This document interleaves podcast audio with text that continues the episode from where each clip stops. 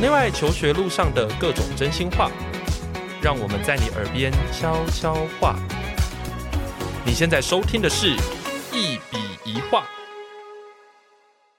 大家好，欢迎回到节目现场，我是赖老师。好，那今天呢，嗯，也是大家敲碗已久的一集。为什么呢？因为其实长久在辅导学生的时候啊，其实你会发现有很多学生现在对这个医药产业或者是生物科技领域非常的有兴趣。那其实我自己在过去带学生的过程中，虽然我是念地理的啦，哈，但是我自己也有用地理的方式去辅导过想要走生物工程的学生这样子哦。不过呢，诶，我今天想要来邀请一个就是真正的生物专业的人，而不是我这一种就是沾锅边的，就是老师这样哈。所以我今天呢，想要邀请一位我跟我共事已久，然后我一直觉得他超厉害。那不过呢，在今天介绍他出来之前，我想要先跟大家讲一个，就是我觉得他很厉害的地方。我记得我有一次在那个学校上课的时候呢，就是那时候我们在做一个叫做动物路死调查，然后呢，就我们就在路上就捡了一只蛇的尸体这样子。然后呢，我就想说啊，那就尸体带来。然后我们本来想说要做其他事，但是因为我们实在很好奇那只是什么蛇，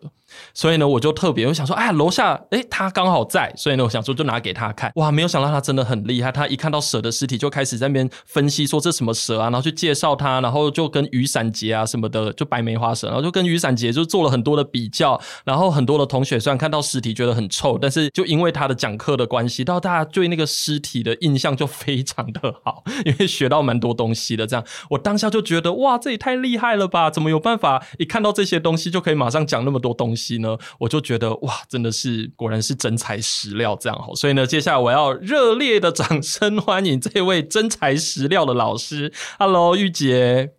Hello，大家好，我是刘绿杰。啊，谢谢赖老师的 介绍。那其实赖老师不讲这件事情，其实我都已经忘记那条蛇是什么蛇了。哦，是白梅花蛇。赖老师是真的蛮厉 害的，到现在都还记得住。要是赖老师跟我讲了什么地理的名词，我大概隔天就忘记了。真的吗？对，但是那个真的令人印象深刻，因为我也是突然间有一堂下课，然后就去找你，我就觉得说哇，怎么有人可以直接讲这条蛇的名字，而且还可以直接讲说啊，这条跟那个雨伞节是怎样，它很衰啊，然后怎样怎样，很容易很容易被打死啊，什么什么，我就觉得哇，真的，而且学生都觉得很有趣。嗯，其实生物最迷人的地方就是它有非常多的多样性。对，那如果你愿意花时间去了解它的话，那你会发现有非常多很有趣的事情是你在日常生活中没有注意到的。对，所以我们今天呢，就是要从这个日常生活中来出发，就是就要请你多多的 来跟大家聊聊，对于生物有兴趣的孩子，那我们到底要怎么去引导，然后甚至是去发展一些 project，类似像这样子。好，好，那我们今天一样哈、哦，就是跟以前的节目一模一样哦，哈、哦，就是都是 one take，然后不 say 的，所以其实绿姐也不知道我到底会问什么问题， 这样子，完全看我们两个人的默契这样。好紧张好，OK，对，但是其实绿姐也是，当然了，就是说她在生物方面学有专精，然后她自己本身当然也是这个生物奥林匹亚的就是选手哈，所以我想今天关于个人介绍的部分，还是就交给绿姐自己来好了。我等一下如果假如说她讲的太谦虚的部分，我再来帮她做补充，这样。 好，那我自己先讲一下我对生物的兴趣的由来好了。我自己认为，我自己对生物的兴趣的由来，其实要追溯到大概幼稚园到小学幼稚这园段时间。对，没错，天哪、也太久以前了。没错。那因为我妈老家是在乡下地方，嗯所以我常常被带回去。然后带回去了之后呢，就会有一些奇怪的阿伯，就扛了一些奇怪的猎物下山，哦，是比如哦，宝玉类吗？三枪之类 的。哦，三枪，那是宝玉类吧？ 以前印象中是保育类，没错。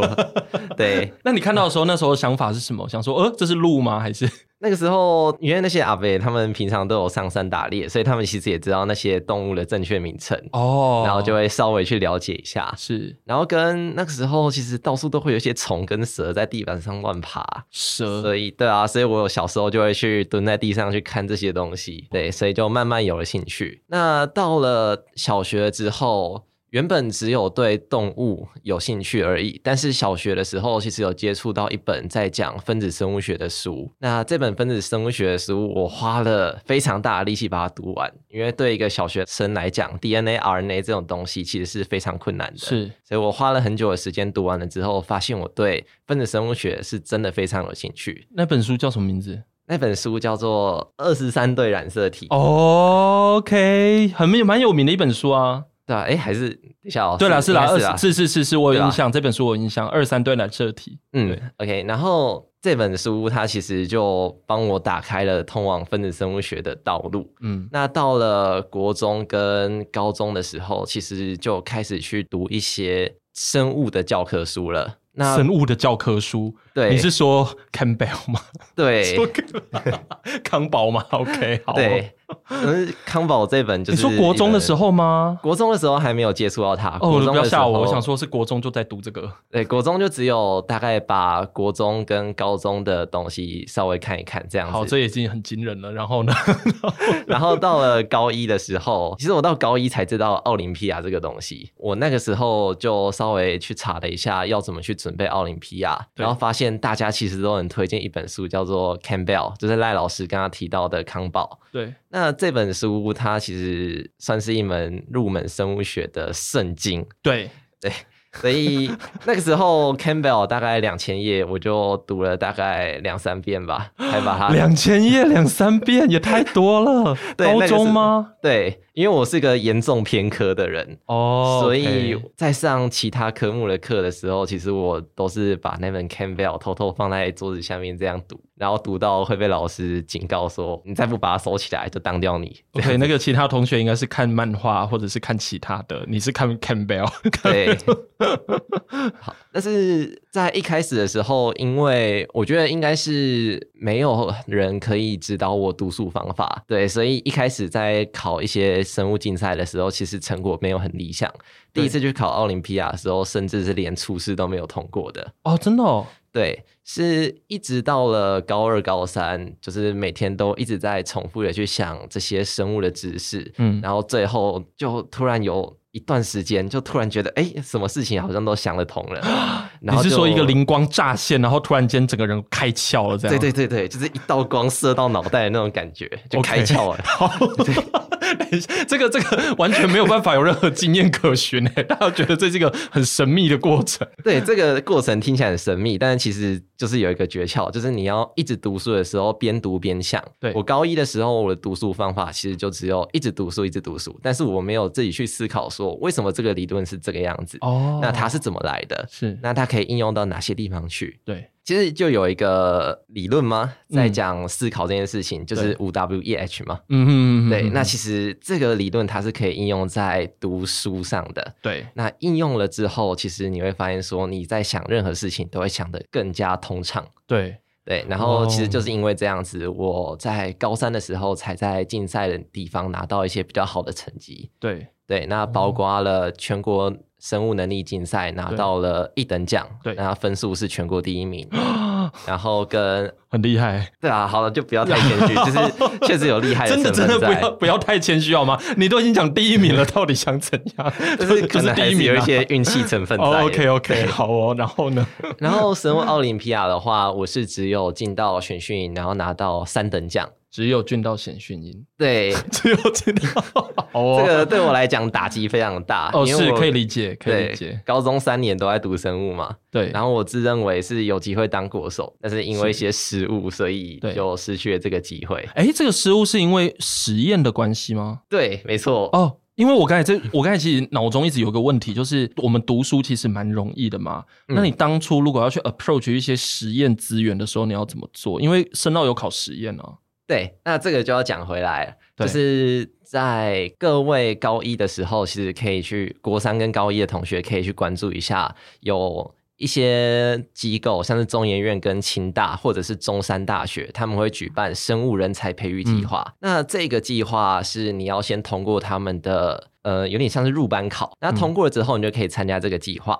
在这个计划里面呢，他们会去培养你的生物的基本素养跟实验的能力。所以我的实验能力其实有一部分就是在中研院人才培育计划里面去培育的。嗯，那个时候呢，是他们要求说，如果你要在这个计划里面毕业的话，那你需要找一间实验室去做专题。那那个时候我找了我总共有两间实验室，一间是在中研院的分子生物学的实验室，嗯嗯，那另外一间是在清大的脑科学实验室。对，那基本上我的实验的能力跟基本的概念都是在这两间实验室里面去培养的。真的，赖老师讲到一个很重要的东对西，就是理论跟实验其实是两个，我觉得个人在操作上其实差异蛮大的对东西。没错，实验就算你会理论，但是你不会操作，那你还是没有办法吃到好处。 OK，所以你在深奥上面跌了一跤，就是因为你那个时候还没有那么的熟。对，一方面是实验没有那么的熟，对，那二方面可能是我的想法跟指导老师没有很合。这样子 OK，所以你那个时候跌了一跤之后，你那时候有觉得非常的该怎么说伤心，然后伤心到就觉得说啊，我真的要走这一条路吗？ 这样，哎，我有非常的伤心，你有非常的伤心。对我伤心到了大概大三才比较好一点。大三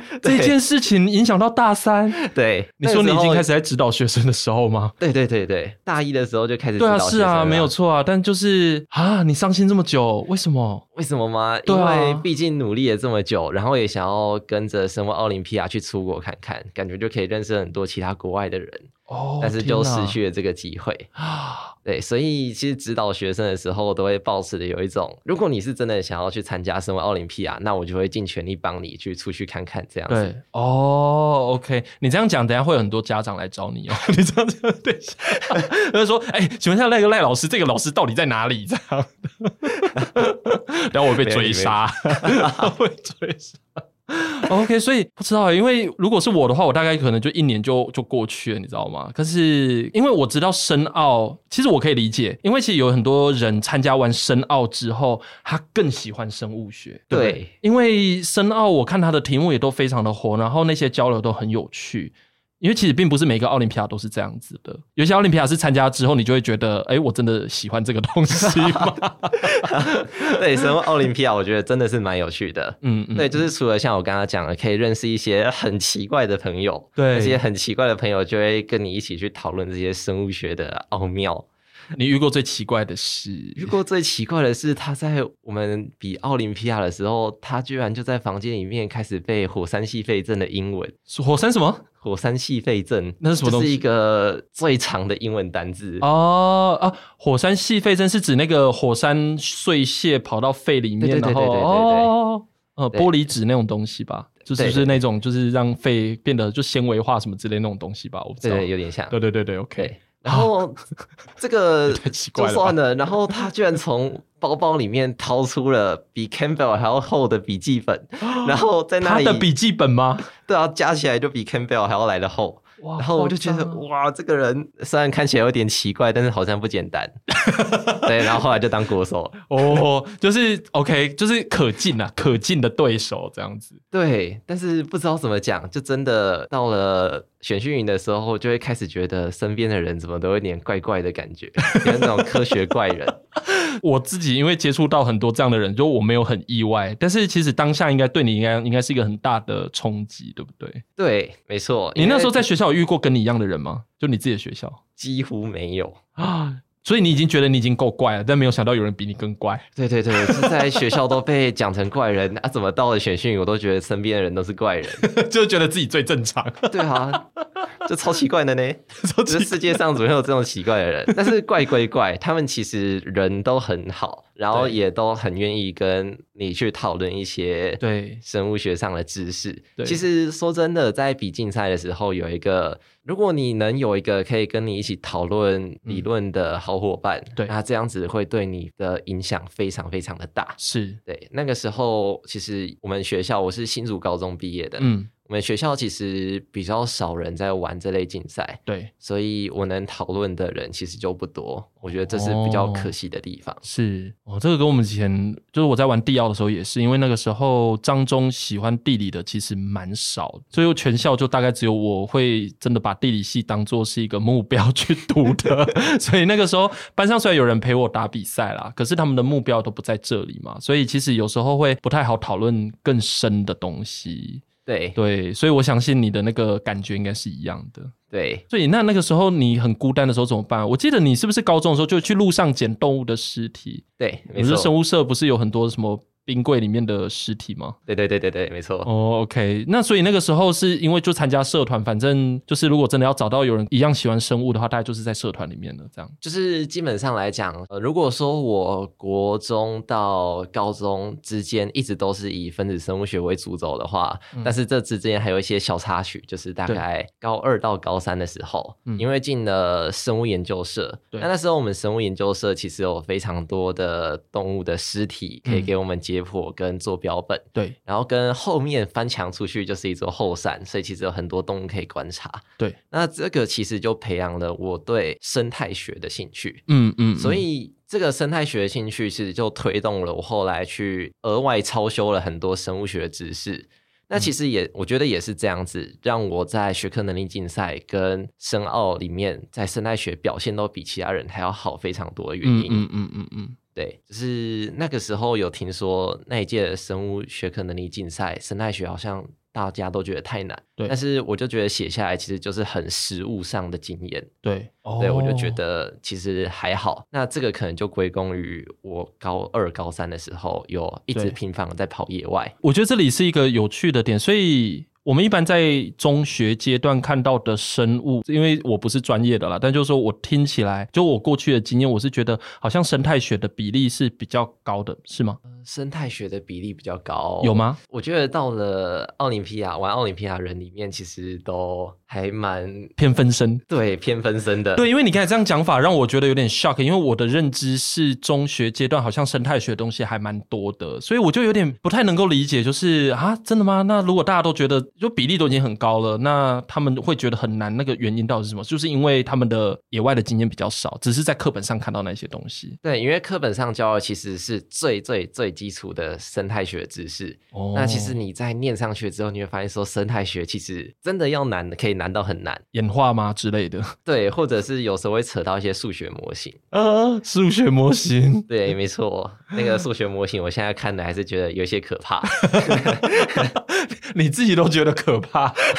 对，哦，所以因为这个好像像我自己遇到的很多对于生物有兴趣的孩子们，他们的确会比较有兴趣在什么分子生物上，就是比如说国营的基因啊什么这种东西。对，其实这个可能也牵扯到一些比较利益面向的问题。嗯，就是第一个是说，分子生物学其实是现在生物学的显学，因为对你看，像我只要开发了一个肿瘤的新药，对然后我可能虽然研发过程要很多钱，但是我之后我的收入是那个投资下去的钱的好几倍，对，对吧？然后现在大学里面可能或者是什么其他研究机构啊，在招研究人员，大部分可能也都是要分子生物学的嘛。对对啊，然后再来就不要扯到就业了，再来可能就高中或国中里面，对在做科展的时候去翻那些得奖的人，其实嗯很多绝大部分都会是分子生物学对。可是我这个也是我非常 confused 的一点呢，就是说啊，高中就做分子生物的研究，虽然不是说不可能，但就觉得其实那个门槛很高诶。对，没错，那你自己以前高中有做像科展这一类的研究吗？那个时候没有投科展，但是原本有想要投望红，哦、o k 对万宏科学奖啊、对，但是因为我主力还是放在深奥，是所以望红那边就等于说去沾沾边，就尝试看看而已。那所以有什么成果吗？哎，没有， 哦，没有，就是啊，那没有，因为我想要问的其实是说，最后做出来的东西，就那时候是做什么？是生态吗？还是那个时候望红其实对做比较偏生态的。那个时候我是想要拿蟑螂的肠道菌里面去把它肠道菌拿出来培养，然后去看看它能不能去分解一些纤维素。纤维素？对，因为纤维素这个东西，它其实是由葡萄糖对聚集而成的。对但是很可惜的是，纤维素这个东西，因为它结构太强韧了，对没有办法被我们有效地利用。 ，OK，所以，如果我们可以透过用利用微生物来去分解这些纤维素的话，对那也许我们就可以利用这些资源了。哦，OK，而且为什么是蟑螂？因为呃，这 个为什么是卡可罗奇？ 为什么是卡？等一下，我我知道我问这个问题可能有一点太那个， 就是就是太知识面，但是我好好奇哦，为什么是卡可罗奇？哎、其实是并没有知识面的问题， 哎，这真的个哦其实就牵涉到我个人的喜 好。哦，原来是个人喜好的 问题。我高三哦，你的喜欢时候蟑螂？吗？对对对，为什么？还蛮可爱的啊。只是除了家哪里里那种蟑螂之外啦，就是野外的蟑螂，其实你会发现说它其实抓起来看，有一些还蛮漂亮的。 OK，我我知道有些蟑螂蛮漂亮，但是台湾的也很漂亮。对，台湾其实有蛮多蛮漂亮的蟑螂。真的吗？对啊，就是在希野望外？吗？对对对，就哦是希望真可的以洗刷一些听众对于蟑螂的诶。那跟我们家里看到蟑螂有什么不同？第一个是家里的蟑螂，它就是从下水道嘛，然后厕所在那里钻来钻去，所以很脏嘛。对那野外的蟑螂的话，它平常要吃东西，顶多就是吃吃落叶嘛，对，然后再糟一点，可能就去吃吃野生动物的。尸体对啊，或便便，对对，没错。刚刚有点讲不出 口。 没有就便便啊， 对，好排遗。排蚁好哦。对，好然后呢？对，所以他们平常也不会接触到太多脏东西。它们的品种是一样的吗哎，种类是不一样的。 ？OK 对，台湾蟑螂的种类有非常非常多。 OK，对比如说比如说最漂亮，我个人认为应该是带纹干脸一什么种，什 么什么？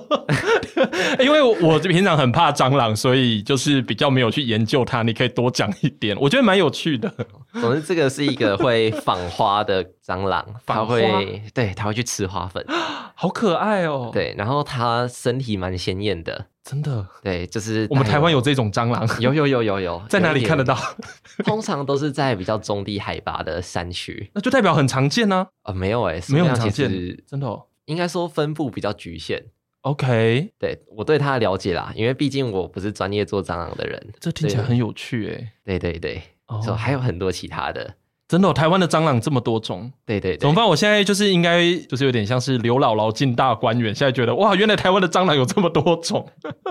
但是我相信还是有很多人没有办法接受啊。真的就哦是。只要听到它是蟑螂，因为它其实虽然背面看起来漂亮，但是其实你只要翻到它的负面一看，很可怕、啊就那个，三角形的头，其实一看就知道是蟑螂。所以只有它是三角形的头没有没有没有，其实基本上蟑螂都是三角形的头 的，哦哦，还是虫？三角形的头是蟑螂的特征吗？还有螳螂。哦，螳螂哦，对，对，只有这两种。可是因为螳螂因为很特别嘛，它的身体就跟蟑螂很不同。他们，但是他们其实在演化上是非常近的类群。 OK，所以你当初挑它来当就是研究的对象的时候，其实只是出自于你个人对于蟑螂的喜好。对，再来是其实还有是斐莲目里面，他们其实有很多是食质性的生物，诶所以他们会吃下一些叶子啊、落叶啊这些东西。那 OK 这些东西要怎么把它转变成能量，就是靠它肠道里面的微生物。哦，OK，所以你必须解剖蟑螂，对，没错。所以其你实抓的蟑螂是家里的蟑螂。没有，我是抓山区的蟑螂，一种 OK 叫做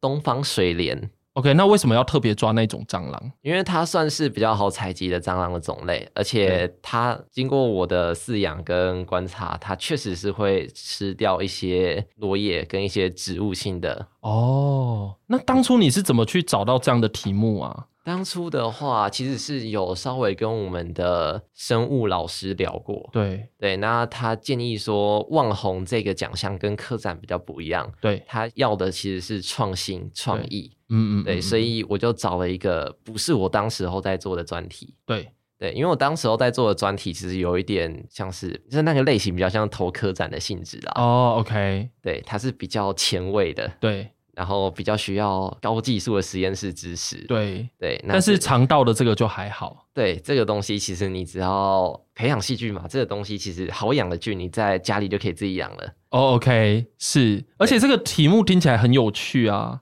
是有趣的，对，是有趣 的，对，而且可以认识更 各种不同的蟑螂。 没错。哎，我记得你之前好像有带学生解剖过蟑螂，对不对？对，其实我带过蛮多解剖的东西的，像是河豚、河豚。跟蛇、青蛙。呃，蛇跟青蛙可以理解，但是解剖蟑螂我觉得好酷哦。所以你解剖的蟑螂是家里的蟑螂吗？还是山区的蟑螂？是我自己养的，哦，你所以你现在还在养对啊，对啊，对啊，呃以前有养过二十几种蟑螂，二十几种蟑螂？对但是现你在你我妈有就很崩溃吗？ 有有有，超崩溃。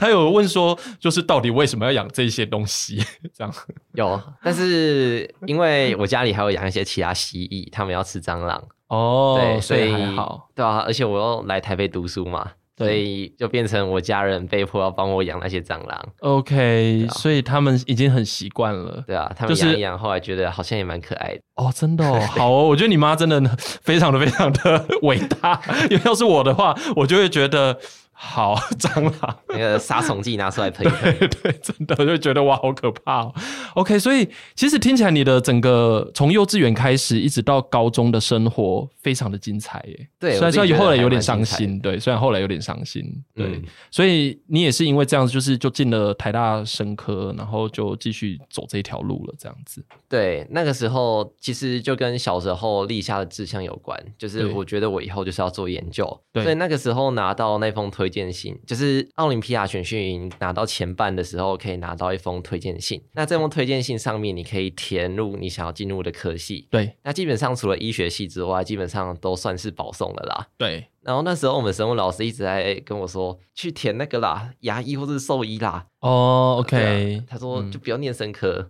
因为生科出来就科科嘛， 因为科科说工作难找啊，找到了薪水 又低，对吧、啊？就算对你当了研究职，薪水也低。对对，但是我那个时候其实就很笃定的，就是说我想要继续走研究。对。对，你所以现在我还还是填啊了生科，你现在对还是啊，像刚才就是录音前，就是有稍微跟绿姐聊了一下，然后她就有跟我讲说，就是她想要继续往这一条路迈进，越念越高这样子。对，没哇错哦，真的很酷。那其实我们刚才有聊到一些东西，就是说，因为你念生物，因为生物的领域非常非常的广，然后你自己其实也有从比如说生态学或者是分身的这一些不同的角度里面去做过一些探索。你要不要跟大家稍微讲一下，就是你的你是怎么去探索你后面的那些生物学上面的兴趣？应该要先扯到我做专题的时候，对，就是我做专题的时候，那个时候其实算是对我的一个兴趣的考验吧，就考验是考验说我到底是不是真的想要去做实验，哦然后做研究这样子是。对，因为那个时候我拿到的题目，说实话，我现在回头看觉得有点太难了。 OK，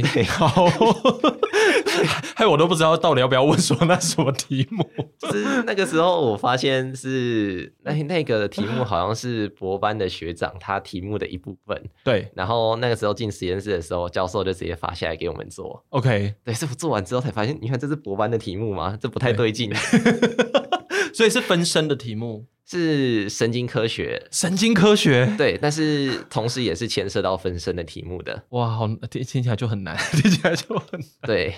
是植物还是动物？ 动物的果蝇。哎呀，也是哈。如果是神经的话，对， 对，啊没错。我问了一个很白痴的问题。好，没有好，那个时候因为我的高中生活重心其实也都是只有生物嘛。 对对啊，那个时候我生活就是不是在搞生物的事情，就是在玩电动，对啊要么就在睡觉。对对，然后那个时候从竹中下课了之后，因为清大就在附近而已，对所以我们就会可能搭公车过去清大做实验，对然后可能就会从晚上六点做到凌晨十二点这样子。啊， 六点到十二点其实蛮长的耶，如果以高中生来说。对，就是会做到那栋大楼就只剩下我，原来是一个新盖的大楼。对，然后实验室还建的不多，对然后就是整栋大楼只剩下我。然后每次去上厕所的时候，觉得那个门如果关起来，我就回不去实验 室，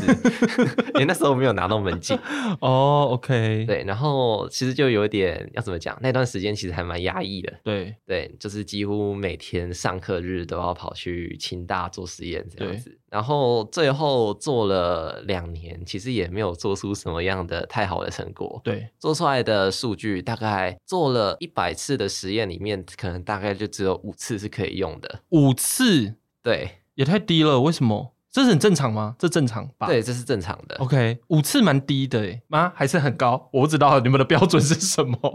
很低，没错。很低哦。OK，，对，然后那个时候其实就每天有空的时候，也会去思考一些要怎么去让我的实验嗯，效率变高的方法。是，对，所以那个时候大概是到高三的时候，就每天一直在想这件事情。但是虽然有改善一些，但是其实最后还是没有得到一个完整的嗯，结果。这样哦子，OK，其实到这个时候，我就大概已经知道说，我对实验我可以容忍，就是实验室生活占据我生活中的对，一部分，对这样子。对，所以我大学的时候其实就蛮快进入实验室的。对，因为我记得之前就是很久以前跟你聊天之后，就发现说，哎，你已经在实验室，而且是很年轻的时候就进去了诶，对，就是大家可能都还在过那种大一大二的那种就是很好玩的跟同学们在一起的生活的时候，你就已经在实验室蹲了。对，没错，因为我觉得哦实验室蛮好玩的。是实验室是很好玩，没有错。可是你不觉得这样子会不会觉得就是有点可惜？就是说，好像是不是应该要再多花一点时间去看别的东西？你会有这种感觉吗？会会会，会哦老师讲到了一个我心中的痛处。真的哦 对，OK，就是除了玩之外，就是还有一些其他领域，我是到了最近才变得比较有兴趣的。比如说，比如说，像是最近因为修了一门神奇的课，那一门课叫合成生物学。合成生物学听起来很化学 耶，对它其实有非常多的数学、化学跟物理掺杂在里面，生物比较像是旁就是衬对 陪衬，对插花 ，OK，好对，然后就觉得说哇，原来这些物理跟数学的模型都可以这么有趣吗？ 对，对，然后那时候就会觉得说偏科原来是真的是有不好的地方的，对，但是就是说是不好的地方，其实我到现在也还不是这么确定，就是到底是利是弊。对，因为好处是我知道我我可以很明确知道我以后要干嘛，嗯，然后我如果发现哪个地方不足的话，我可以马上很有动力的去补强它。对，但是呢，坏处就是你的起步会比别人还要晚。哦，对，嗯嗯，嗯对，嗯像我那时候在读那些 paper 的时候，对。 就会觉得说这个数学模型怎么这么 恶心？可是你以前的数学会不好吗？就哦是数，学不太好，你数学不太好，就是我是可以很快的就理解这个公式在讲什么的人，对，但是我在成绩上一直都很不好的原因，是因为我没有计算练习会出错。哦，没有练习啦，对没有练习就是熟熟练度不高这样子。对，因为我就会觉得我把理论读懂就好了，为什么我哦要去手算这些东西？对，计算机 key key 就好啦，就是这个想法，我到现在其实还没有很大的改变。对，但是因为你已经修了那个合成生物学，所以你开始意识到，就是说，对，好像过去有些东西是有空缺的，没有你自己没有补上，这样是要把它捡回来。哦，那所以现在应该还来得及 啦，可以可以，很来来得得及及啊的。对，学习永远不嫌晚。来得及。OK，如果你喜欢我们的节目，别忘了订阅，这样每一集最新的内容就会自动推送给你哦。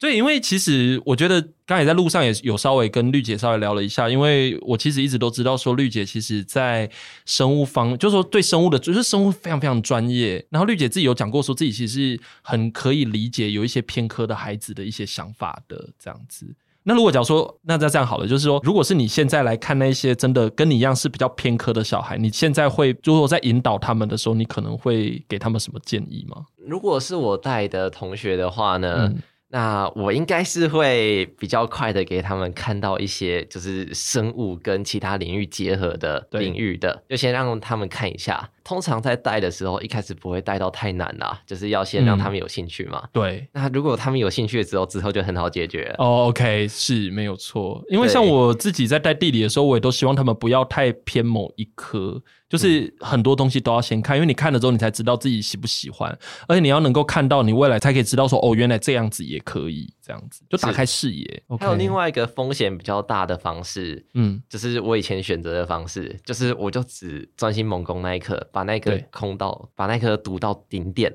对然后就拿到了可以进入其他学校的门票。对，因为你的路是这样子。对，哦，没错可是你那个时候你不会很怕吗？就是会觉得说，那、啊怎么办？如果假如说真的，一不小心，那你的退路会是什么？你有你有想过这个问题吗？那个时候其实就有点初生之犊不畏虎。哦，就是完全没。想过就对了，想对说反正老子就是可以第一名，你想怎样这样？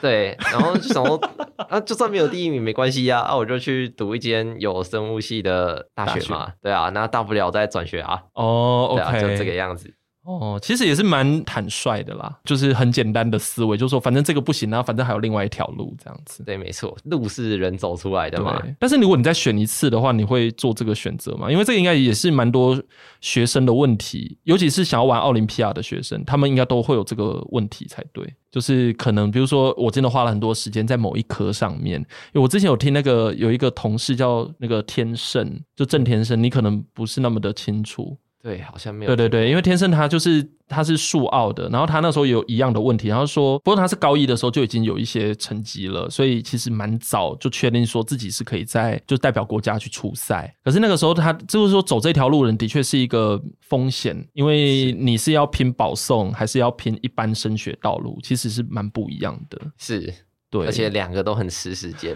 对，两个都很吃时间，我觉得这是重点。所以你那个时候赌，就是算是，因为你那时候也算是有自己也觉得有条件啦，不然的话也不会做这个选择这样子。对，是，嗯，而且嗯嗯嗯最主要的还是兴趣明确。对，对，我觉得有一个很重要的自己对自己的审查标准，就是嗯兴趣是不是明确的。对，如果你很笃定你之后就要走这条道路，你要走这个高风险投资，我觉得没有问题。对，对，但是如果呢，你只是觉得说好像在所有科目里面就只是对生物有这么高的一点点兴趣的话，那我就不建议了。嗯，对，因为很多人其实会到了大学之后才会觉得说，这个科系好像其实不符合他的对理想。嗯那这个时候，如果你又只读生物的话，那你之后要再重新建立起其他科的基础，可能就会比较痛苦一些。哦，OK，因为像我以前要念地理的时候，我其实也有跟我家里就是发生那个。家庭革命，对，因为那个时候，对对，你应该也有啦， 就是应该很多，只要是我们走这种比较基础学科的，应该或多或少可能都会有一点这样。然后我记得那个时候，我告诉自己的也是这样，因为毕竟你是要跟家里革命，所以你就必须要非常笃定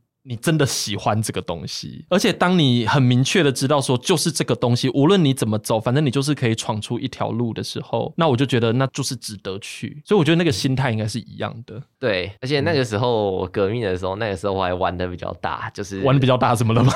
怎么了？丢炸弹吗？就这样。 我特地去查了一下校规哦，他说如果有一门课里面你翘课的堂数时数超过了该学期的三分之一的话，对那一堂课就会被死当， ，OK，然后就每一堂课都翘三分之一。你每一堂课都翘三分之一，对，就是然后干嘛刚呢刚好？三分之一，然后可能就是跑去图书馆读我的书，哦然后或者是跑去我们生物社那边去解剖尸体，要么就是跑到后山去哦对晃一晃。 OK，这样可是族中是可以接受这件事情的。要看老师啦，有些老师不接受，我还是会不见。哎、你看起来外表没有那么的叛逆耶， 可是听起来你高中很叛逆耶，对所以你那时候在学校很有名，对不对？很有名啊， 有几名乎每个人都认识我。 就是说，呃，那个人不在，他说好，就是他好。对，没 错。然哦后甚至有时候老师还会懒得在我点名簿上面画旷课，呃哦、就是说司，空见惯。对对，反正就是他，他们大家都知道你在哪啦，这样子对。 OK，哎、你看起来很不一样。就之前我在访问那个中佑的时候，因为中佑他以前也是一个比较叛逆的学生，可是他的叛逆就是他的个性，你一看就知道说，对，就是一个很有个性的人这样子。哎、你外表很不像、啊 看起来非常的、非常的就是温文儒雅的样子，怎么会这么假的叛假逆的假的啊，OK 对。好，你内心非常的那个好。哇，我今天有一种更认识你的感觉。这样 OK，所以呃，因为后来我们像我跟你认识有比较多是在工作场合上面，然后其实我们也看过了不少的学生。那当然就是说，因为我相信你带的学生里面也有很多是那一种就跟你一样，就是对生物很有兴趣的。那对于像现在对于生物很有兴趣的学生，你自己觉得他们在探究自己的，比如说生物学方面的兴趣啊这一些，你觉得如果你有什么建议要给他们的话，那可能会是什么？就他们可能会遇到什么样的问题？然后你觉得，嗯，如果真的要真的去开发，确定说自己是不是真的喜欢生物，那你觉得怎么做会是一个不错的开始？这个我觉得其实很看每一个同学他自己个人的特色而定的。对，有一些同学他可能就是比较喜欢生态学，哦，或者是他可能就喜欢养一些甲虫之类的。是对，那这个时候我可能就会比较推荐他自己先从了解甲虫啊，或者是这类群嗯生物开始。那如果有一些同学，他就是在课堂上就是读了生物之后，就觉得哇，生物怎么这么有趣 OK 那这种的话，可能就可以比较走像是我的道路，就嗯嗯嗯是从嗯一些生物的科普书籍或者教科书开始起手。对，那在一开始刚开始在读生物的时候，很多人会遇到一个问题是，看到一个东西，比如说细胞里面有好多个结构，好了，对那这个结构你要把它的特色背起来，嗯它的功能也要背起来、嗯啊，对啊，那我光名字可能就背不太起来，那要怎么办？那这个时候呢，嗯，通常有两个解决方法啦。对，对，两个都还蛮蛮怎样， 蛮暴力的。蛮暴力的，好哦，怎么做呢？第一个方法是我用的方法嘿，我背不起来，我就是一直继续读，一直重就复硬读干它就。对了，对，所以我 Campbell 才会读了三次。是对，那这个时候你建立起来了这些基础的知识之后，你后续再去想一些事情，跟去读一些进阶的理论的时候，其实就会非常通顺了。对，所以其实就是万事起头难嘛，对只要跨过了这一步，后面其实基本上你遇到的困难就很容易解决了。对对，然后另外一个方法是你这个地方你没有记熟，没关系，你就先跳过它。对等到后面的时候，因为还会用到这些知识，那你在嗯读这些知识的时候，你就回头去查一下，那这样多吃一点，你就会记得起来了。对对，那基本上没办法，因为生物还是真的有一些很基础的记忆性的东西。对对，那这个记忆性的东西，其实我提供了两个方法之外，其实当然还是有其他一些方法对可以去帮助你记忆。对，像是我有听说过有人是用手写的，手写，的对 他就是硬是把那些东西写了好几遍了之后，他就记下来了。啊，哇，这个也是蛮暴力的，欸很土法炼钢的方式啊，苦行僧的方式啊，对，所以我会觉得一开始你生物遇到困难的时候，就是想办法去解决它。那解决它了之后，你就会觉得后面就是豁然开朗。因为豁然开朗之后，你会觉得蛮有成就感的，就很自然而然的，就是可以去挑战一些更难的东西。这样，是没错，对。然后我前面说的那个例子啊，就是比如说你喜欢一些昆虫啊，你可以去透过研究它们，然后去加深你对生物的理解。其实我在祖宗一个学弟时就是这样子。嗯哼哼哼。对，那哎，我没有提前告诉他，我会在这里讲到他的名 字。没关 系，不过没关系，他其实有点像是半公众人物了吧？哦就是谁啊中兴大学有一个昆虫系的同学叫螳螂哥哥。螳螂哥哥，对我好像有听过他耶。对，就是螳螂哥哥，对他，诶、他叫王远腾，大家 OK 有兴趣可以去查一下螳螂哥哥，或者对查王远腾，其实就会看到他了。对，那他的话，就我对他的理解啊，他应该是从小就开始到处去抓螳螂，然后养 OK 螳螂是然后养到现在，他就已经变成一个台湾的螳螂专家。 OK 在台湾讲到螳螂，会讲到几个人，那其中一个一定是他。 OK，好酷哦，这个，所以他就是透过自己喜欢的生物学里面的，或者是一个触发他的兴趣的那个东西，然后把它做到专业这样子。是没错，而且对做到专业的话，你之后往这条路上去做升学会，其实也是蛮容易的。对嗯因为现在入学管道其实蛮多元的，其中一个我觉得很好的东西就是特殊选材。对啊，对他是当初就是靠特殊选材上中心大学的。对，然后非常酷，对我那时候其实也有是特殊选材。对对，然后我那个时候投了两间大学，一间是台大，嗯另外一间是投阳明。哦，杨敏，对为什么是选杨敏？因为我觉得杨明他，我那时候对他的理解是，他有做很多生意相关的对东西。嗯哼那嗯我哼那时候的想法是我有点想要走生意方面的，对，所以我就投了台大跟杨明。对，因为如果假如说讲到兽医，或者是动物，或者是昆虫类，我的确听到比较多，好像是中心，对，没错，对不对？中心昆虫非常有名。对对对对对对对，因为我们地理就是，反正最近也出了一个，因为我不知道他是不是那个背景的，反正就是我在工作的过程中，我知道说中心的昆虫其实蛮厉害的。嗯，对，对没错， OK OK，所以其实应该这样讲，就是说，因为台湾的日常生活里面本来生物项本来就还蛮丰富的，所以其实那个触发你对于生物有兴趣的东西，应该是非常非常多的。是所以其实我觉得在台湾研究生物其实蛮幸福的耶。呃，应该吧这个有点尴尬。为什么？因为一方面走生意的话，在台湾的经费其实没有办法足以让我们推动这么好的药物研究， OK，然后这么有效率的药物研究。对对，然后做生态的话，台湾确实就是一片宝地了。对，但是大家会觉得饿死，所以好像也没有人会做吗？是这样吗？ 对，而且其实社会大众可能普遍都对生态学没有太多的理解。可是生态学很有趣诶，我觉得生态学很有趣啦，我个对人，。而且实际上有一些应用的方面，嗯就是比如说我研究这个生物，它会在什么样的情况下出现，嗯，那它也许就有机会可以作为一个环境污染的指标。对对吧？或者是我可能裁减它体内的重金属的浓度啊，其实对这些也都是算是生态学范畴里的。哦，OK，而且像现在我们提到很多什么外来种的问题，其实它在政治或经济面向上面有蛮多冲击的，所以我觉得这个都蛮蛮有趣的。是，但是有一个很严重的问题，就是因为社会大众对生态学是了解的不多，对，所以导致生态学实验室拿到的经费都非常的有限。嗯嗯嗯，他都会觉嗯得嗯说，一个计划一百万做生态学，你只要搭车出去就好啦，那对，就不用花什么钱。但其实对没有哦，做生态学研究，你可能要买个摄影机，那一个摄影机可能就一两万，上山绑在树上，可能还会被拿走。对，对，然后你也请一个助理，一个月大要概上山啊什么的。对啊，助理四万到六万也跑不掉吧？对啊，是啊，一年就烧掉五六十万嘞、对啊。哦，我觉得这样我就想到那个早教的问题，其实早教就是一个生态学的应用的问题啊。是对对没错吗？是吧？哦，对啊，因为那个时候我就觉得说早教这个议题会不会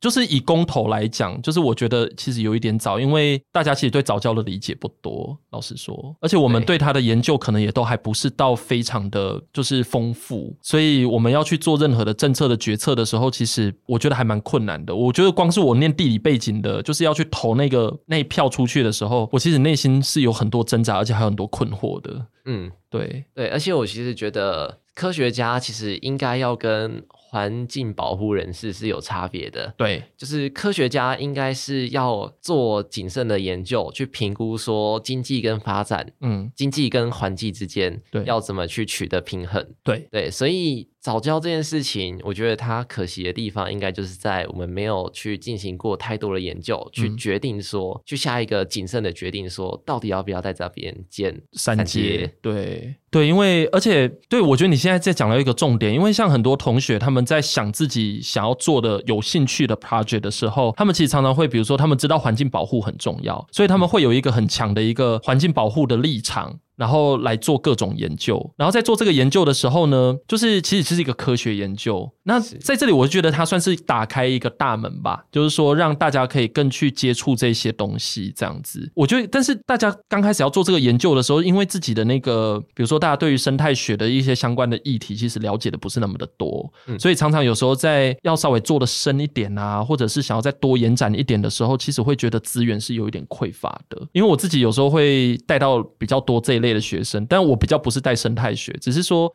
其实因为领域蛮接近，会有重叠的部分。所以有时候就会觉得，哎，学生为什么在这个议题上面，他只会接触到最表面的那些东西，但是要往下延伸的时候，就会觉得好像社会作为一个大染缸，好像那个支持的条件就不是那么的够。是，没我就觉错得这个生态学的议题在台湾就蛮可惜的。对，啊那怎么办？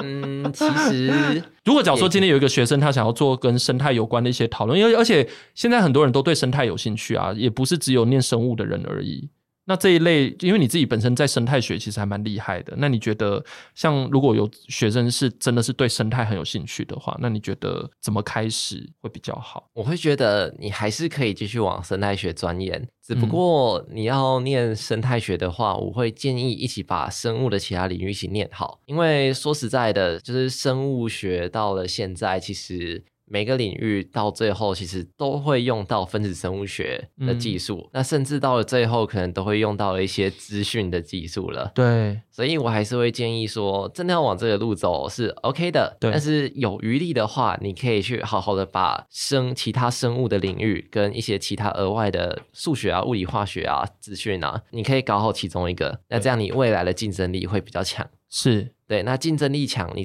之后才有机会去竞争到嗯教职啊、或者对研究职这样子。对，哇，你这里有提到一个资讯这个关键字，我知道你现在在做那个生物资讯方面的研究，是吗？正准备要正跳进准去备要进去，你会不会简单跟大家讲一下？就是因为这个算是一个比较新的，就是应该算是一个比较新的领域嘛，对不对？对对，然后像之前那个科学月刊也有针对这个部分有做过专题报道，就是关于生物资讯的部分，可不可以简单稍微讲一下这个领域大概在干嘛？好，那传统的生物学啊，大家可能都觉得说，可能在实验室里面，我可能就跑个 PCR 嗯对吧？然后可能就跑个电泳之类的这种嗯基本的实验技术。然后我透过了写了一个缜密的研究计划，然后做了这些重复性比较高的实验，那我就可以得出我最后想要的结果。这是比较传统的生物学，对，但是到了现在，其实包括了那个人类基因组计划，在两千年左右的时候就定完了嘛。是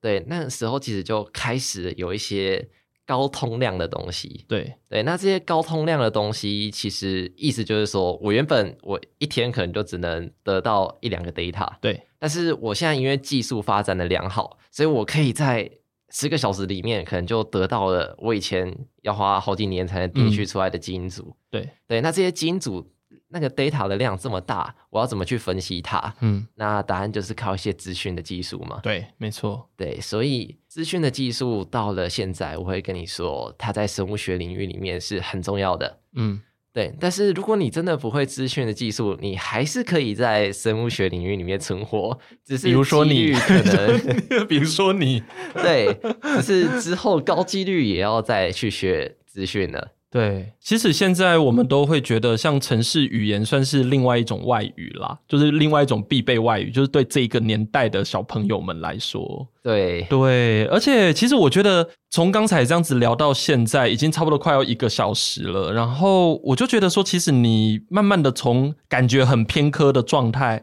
然后是在那个科目里面看到一些跨领域的可能，所以你现在其实也开始游走在不同的领域之间的感觉。对，没。错。哦，会不会很辛苦？就是还好，因为对生物有热有热热情忱，就会觉得是乐在其中的。对，对啊，要不然以前看到那些公司，就会觉得杀了我 吧。对，因为其实这个也是在，我觉得你今天的故事其实也是在打破大家对于所谓的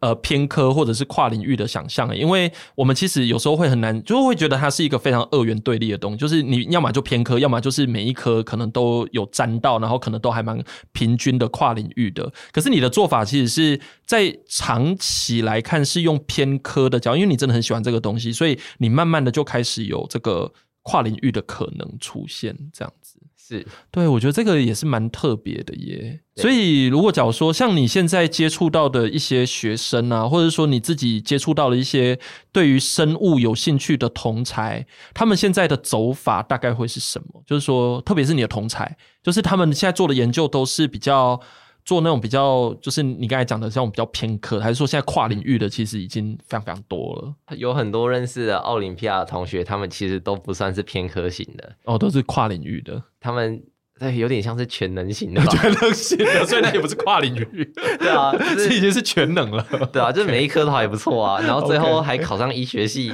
哇，对好哦，对，没错。所以其实我身边偏科的人，有有有有有，想起来了，有有一位有有同学，螳螂哥哥算不算？